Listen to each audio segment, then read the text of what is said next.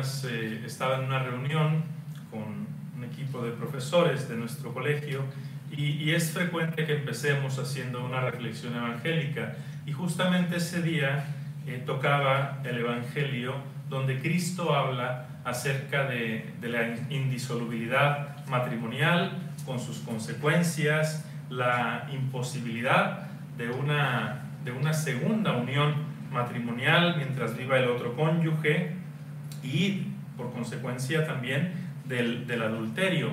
Y veíamos, yo veía las expresiones y platicaba incluso con, con esos maestros, de que es un evangelio difícil de digerir.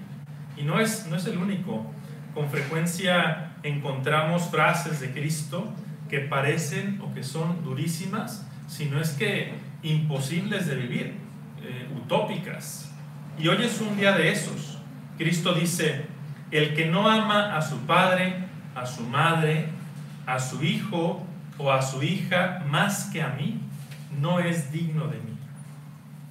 En una primera impresión, Cristo podría parecer como cruel, inhumano, aunque un paréntesis, pues creo que no hay nadie más humano que el Dios que se hizo hombre podría parecer incomprensivo, eh, distante, que, pide cosas imposibles.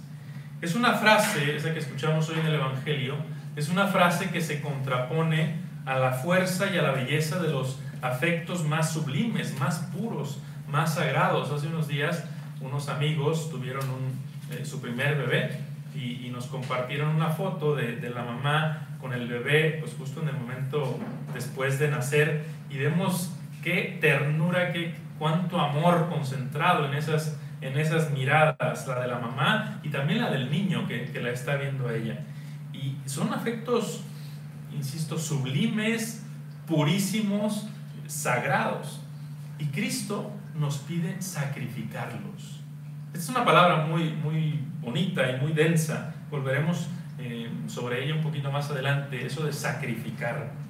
son palabras las que escuchamos hoy que, golpean los oídos, que golpean el corazón. Y para algunos, las palabras de Cristo podrían tener hasta un tinte de arrogancia. Sin embargo, con sus palabras, que son palabras de vida eterna, Cristo nos enseña tres cosas.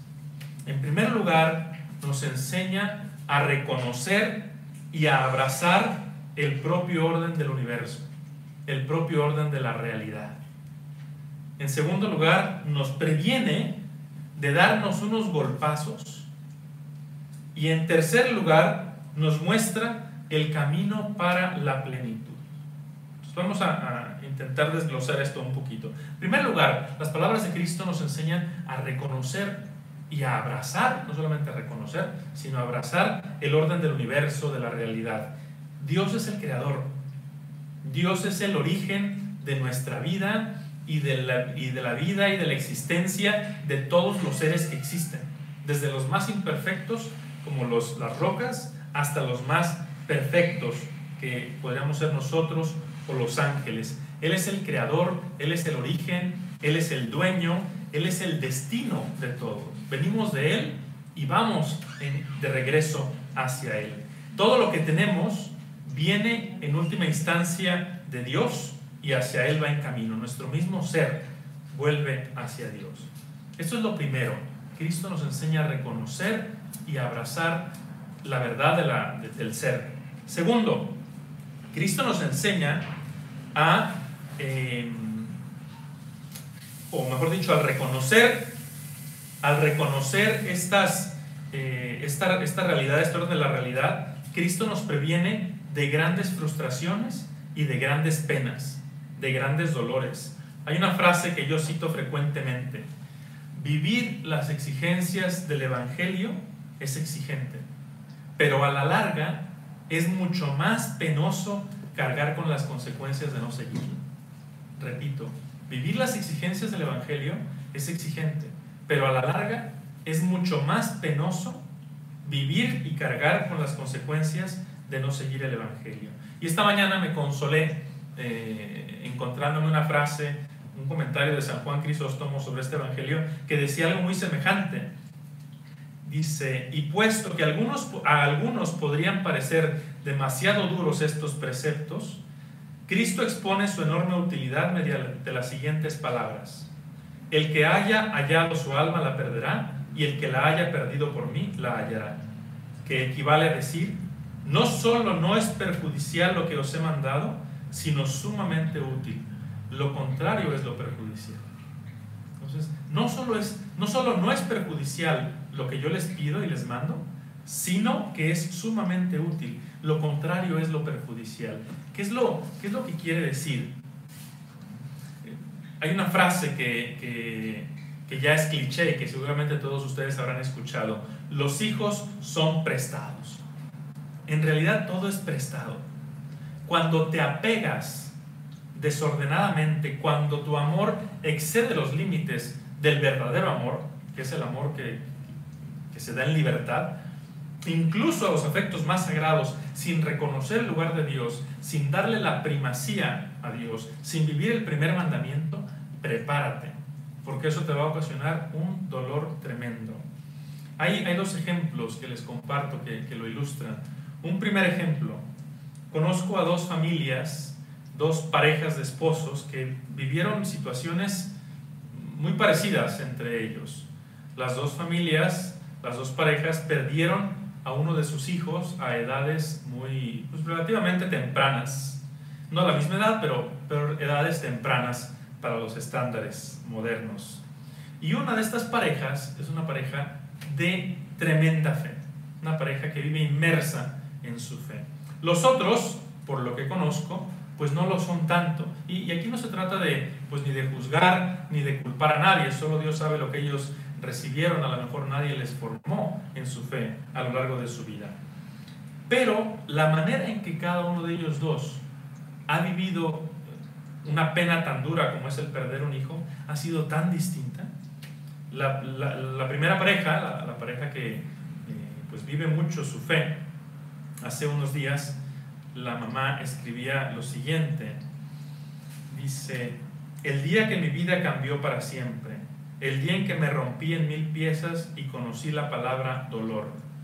He tenido que aprender a vivir sin ti, sin escuchar tu dulce vocecita, sin sentir tu manita acariciar mi cara, sin escuchar tus canciones. He tenido que aprender. Pero estás, estás más viva que nunca, plena, inmensamente feliz. No me lo puedo ni imaginar, pero lo sé, lo creo así. Ahí nos preparas un lugar, nos ayudas, nos cuidas, intercedes por nosotros y por todos los que te conocieron y quieren arrancarte un favor. Es decir, una tremenda esperanza, una tremenda serenidad e incluso, incluso alegría ante una pena dolorosísima. Me rompí en mil piezas. Y por lo que constato de, esa segunda familia, no es que tenga mucha cercanía con ellos, pero a la vuelta de unos años parecen seguir sumidos en el dolor, en la depresión, la división familiar, la frustración. Solo ellos saben lo que llevan dentro e insisto, uno nunca puede, puede juzgar a nadie.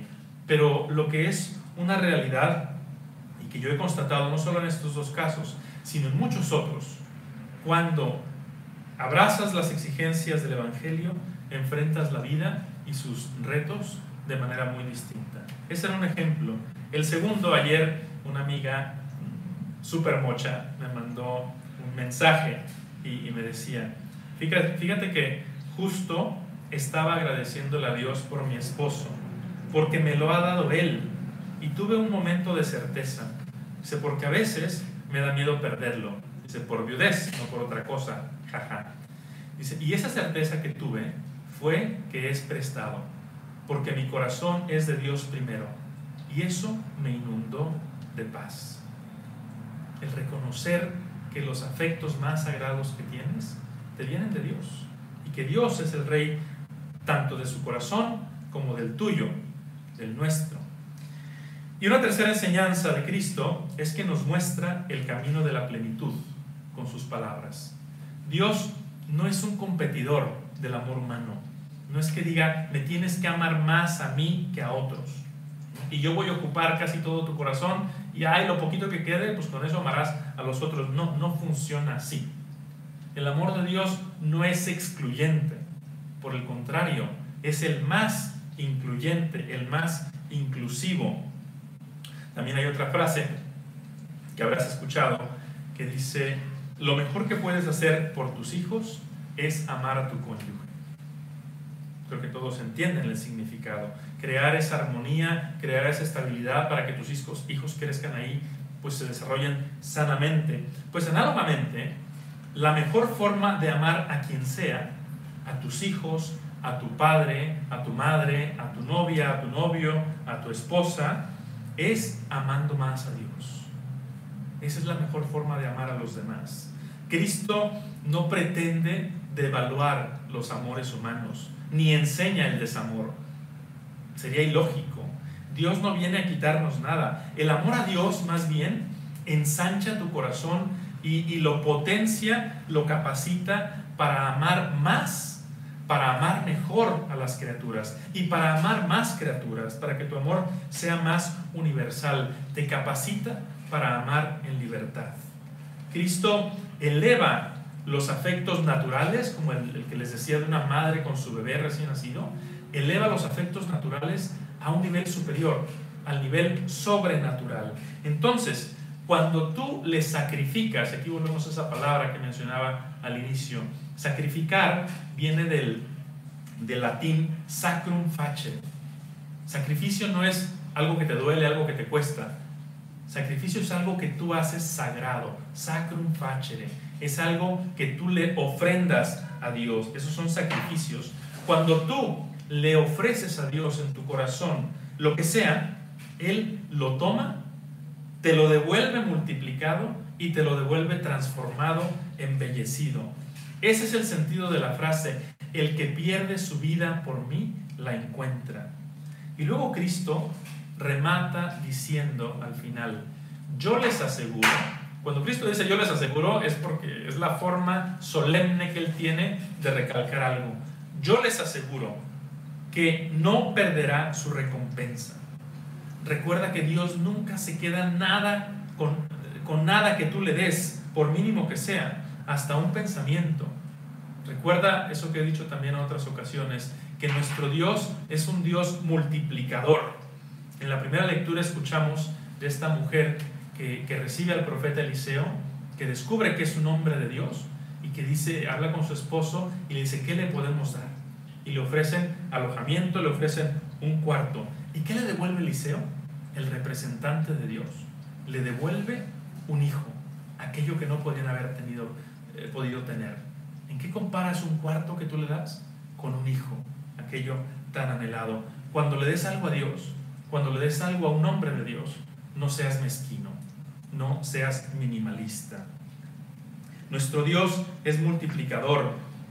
Cuando Pedro le dice, nosotros dejamos todo, ¿qué nos va a tocar? Pues a ustedes les va a tocar el ciento por uno en esta vida y la vida eterna. Cuando le dan cinco panes y dos peces, Jesús los multiplica y alimenta a doce mil. Lo que sea que tú le des, Él lo multiplica y lo embellece.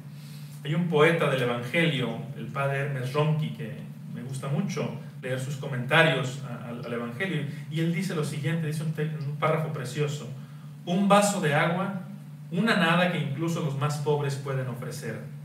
Pero hay un golpe de genialidad propio de Jesús. El agua debe ser fresca, buena para el gran calor la mejor agua que tienes, casi como diciendo un agua cariñosa que lleve dentro el eco del corazón. Dar la vida, dar un vaso de agua fresca, resume la pedagogía extraordinaria de Cristo. Todo el Evangelio está en un vaso de agua fresca, a condición de que lleve el corazón dentro. En todas las frases del Evangelio que hoy escuchamos, eh, vemos esa referencia a Dios. Amar más que a mí, perder la vida por mí. El que te recibe, me recibe a mí, por ser discípulo mío.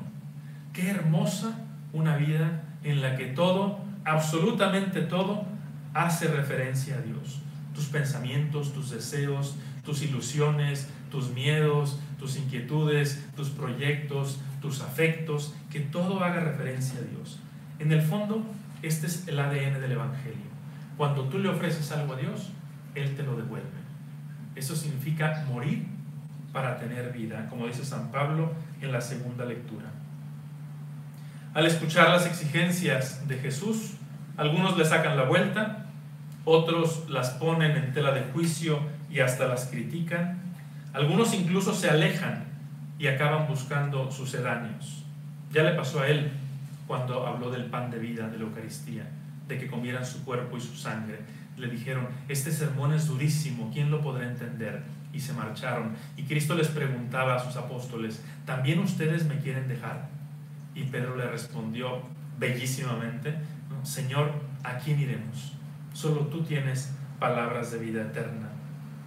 Gilbert K. Chesterton, un escritor inglés, dijo una frase espectacular. No es que el ideal cristiano haya sido puesto en práctica y haya defraudado a alguien. Más bien ha sido considerado como algo difícil y ni siquiera se ha intentado. Me vienen a la mente las palabras, haz la prueba, las palabras del Salmo 33, haz la prueba y verás qué bueno es el Señor. Y termino con este segundo párrafo del Salmo de hoy. Señor, feliz el pueblo que te alaba y que a tu luz camina, que en tu nombre se alegra a todas horas y al que llena de orgullo tu justicia.